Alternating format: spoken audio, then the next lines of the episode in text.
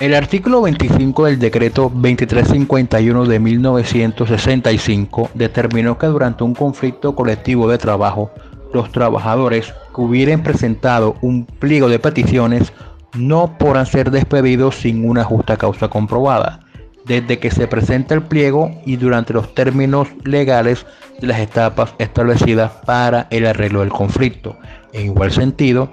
el artículo décimo del decreto 1373 de 1966 extendió dicha protección a los trabajadores afiliados al sindicato, así como a los no sindicalizados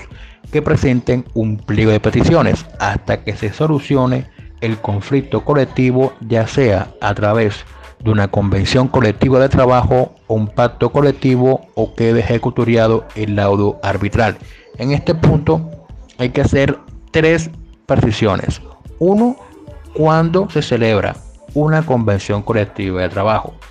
cuando se celebra un pacto colectivo y cuando se pide un laudo arbitral. La convención colectiva de trabajo se pide o más bien se celebra entre un empleador y un sindicato que se presente el pliego de peticiones y llegan a un arreglo de las cuestiones que se plantearon y se celebra una convención colectiva de trabajo. El pacto colectivo se celebra entre el empleador y los trabajadores no sindicalizados, que, pueden presentar también un pliego de peticiones. Y el dado arbitral lo expide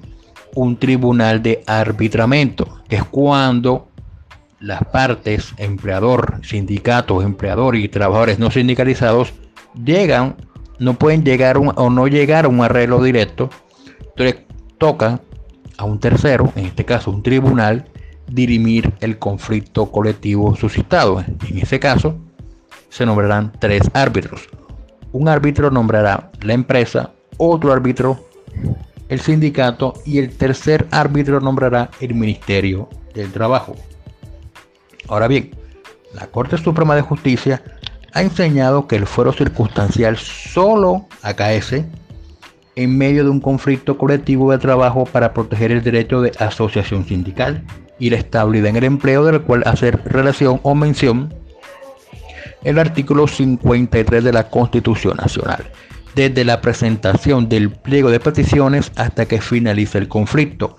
a través, a través, y reiteramos, ya sea a través de una convención colectiva de trabajo, un pacto colectivo o quede ejecutoriado un laudo arbitral. Ahora, el laudo arbitral puede ser objeto de recurso de anulación por parte de cualquiera de las partes. En ese caso, el recurso de anulación le toca resolverlo a la Corte Suprema de Justicia Sala Laboral. Entonces, si pasados los términos ninguna de las partes interpone el recurso de anulación contra el arbitral, queda ejecutoriado. Pero si alguna de las partes lo interpone, quedará ejecutorio de lo arbitral cuando la Corte Suprema de Justicia expida la sentencia que resuelve el recurso de anulación. Ahora, esa protección del fuero circunstancial tiene una excepción y es cuando el trabajador durante la etapa de arreglo directo incurra en una justa causa para dar por terminado el contrato de trabajo. Por lo tanto, hay que hacer, hay que también hay que decir algo y es algo que debemos tener en cuenta que se hace o que es obligatorio para las partes. Y es que se deben observar en forma estricta y cabalmente los periodos y términos del conflicto. ¿Por qué lo decimos? Porque si en la etapa de arreglo directo se estanca por X o Y motivo la negociación colectiva por un periodo prolongado, pese a contar con mecanismos legales para finalizarla en forma legal el conflicto colectivo, llámese una declaración de huelga o la solicitud de la convocatoria de un tribunal de arbitramiento, si no se hace eso por parte del sindicato, en ese caso el amparo, la protección del fuero circunstancial perece, se quiebra y por lo tanto cualquier tipo de protección que él quiera hacer valer ante un juez de la República caería en el vacío y no tendría vocación de prosperidad. Por eso es que la Corte Suprema de Justicia ha señalado que el fuero circunstancial es cuando se presenta un conflicto colectivo y se presenta un pliego de peticiones y protege a todos los afiliados al sindicato únicamente o a los trabajadores no sindicalizados cuando estos hayan presentado el pliego de peticiones. Por lo tanto, la protección foral del fuero circunstancial tiene como requisito sine qua non que el empleador como tal conozca la calidad de sindicalizado del trabajador.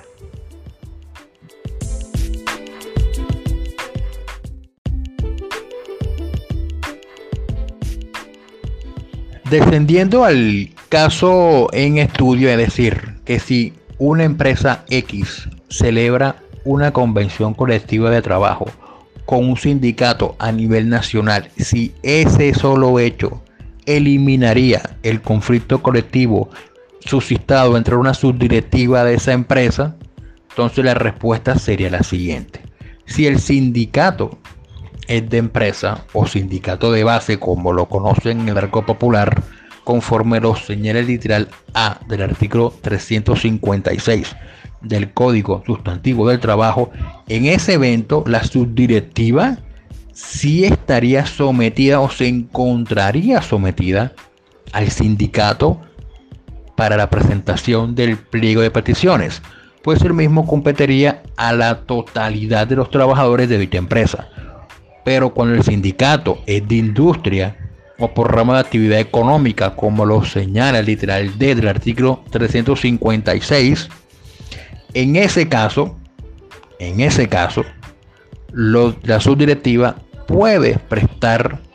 o puede más bien presentar un pliego de peticiones ante la empresa como tal. Y en ese caso la empresa debe resolver así como resolvió el conflicto colectivo con el sindicato a nivel nacional, debe igualmente resolver el conflicto colectivo con la subdirectiva para evitar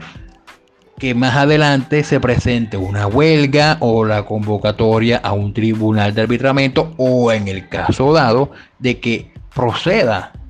a despedir a los trabajadores que pertenecen a la subdirectiva, si lo procede a terminar el contrato, no se vea abocado a que esos trabajadores presenten,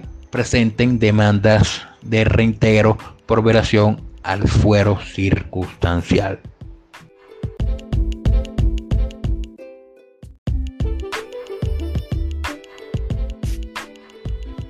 Igual sería la respuesta en el caso de que ocurra una sustitución patronal o una fusión por absorción o una fusión por creación. Lo primero, atendiendo lo que establece el artículo 67 del Código Sustantivo del Trabajo y la fusión teniendo en cuenta lo que establece el artículo 172 del Código de Comercio. En cuanto a lo de la fusión, hay que decir que en la fusión por absorción, tener en cuenta que la empresa absorbente o el nuevo empleador, en el caso de sustitución patronal, adquiere los derechos y obligaciones de la empresa absorbida y del anterior empleador. En ese caso, si con la empresa absorbida o con el anterior empleador se presentó un conflicto colectivo de trabajo, el nuevo empleador y la empresa absorbente deben de resolver el conflicto colectivo. Ya entonces, si en con la empresa nueva o la empresa absorbente hay un sindicato a nivel nacional y hay una subdirectiva, debe de resolver los conflictos colectivos que, presentó tanto el sindicato a nivel nacional como la subdirectiva. Ojo, tengan en cuenta con lo que les dije hace unos minutos. Si el sindicato es de base, sindicato es de empresa, la subdirectiva debe acogerse a lo que presenta el sindicato a nivel nacional. Pero si es por industria o por rama de actividad, ellos pueden presentar pliego de peticiones y la empresa absorbente y el nuevo empleador debe resolver ambos conflictos de trabajo, ya sea a través de una convención colectiva, un pacto colectivo o cuando que es ejecutoriado el laudo arbitral. Y, le y, lo, y lo reiteramos El lado arbitral queda firme o ejecutoriado cuando ninguna de las partes propone el recurso de, el, recurso de anulación cuando se expide lo arbitral y en caso de que se, se presente el recurso de anulación hasta tanto la Corte Suprema, Sala Laboral, decida lo pertinente acerca del recurso de anulación. Entonces, ese era el tema, la respuesta ya la saben acerca de si se elimina si en caso de que un sindicato a nivel nacional celebra una convención colectiva o un lado arbitral con una empresa, si eso eliminaría el conflicto colectivo presentado entre esa empresa y una subdirectiva.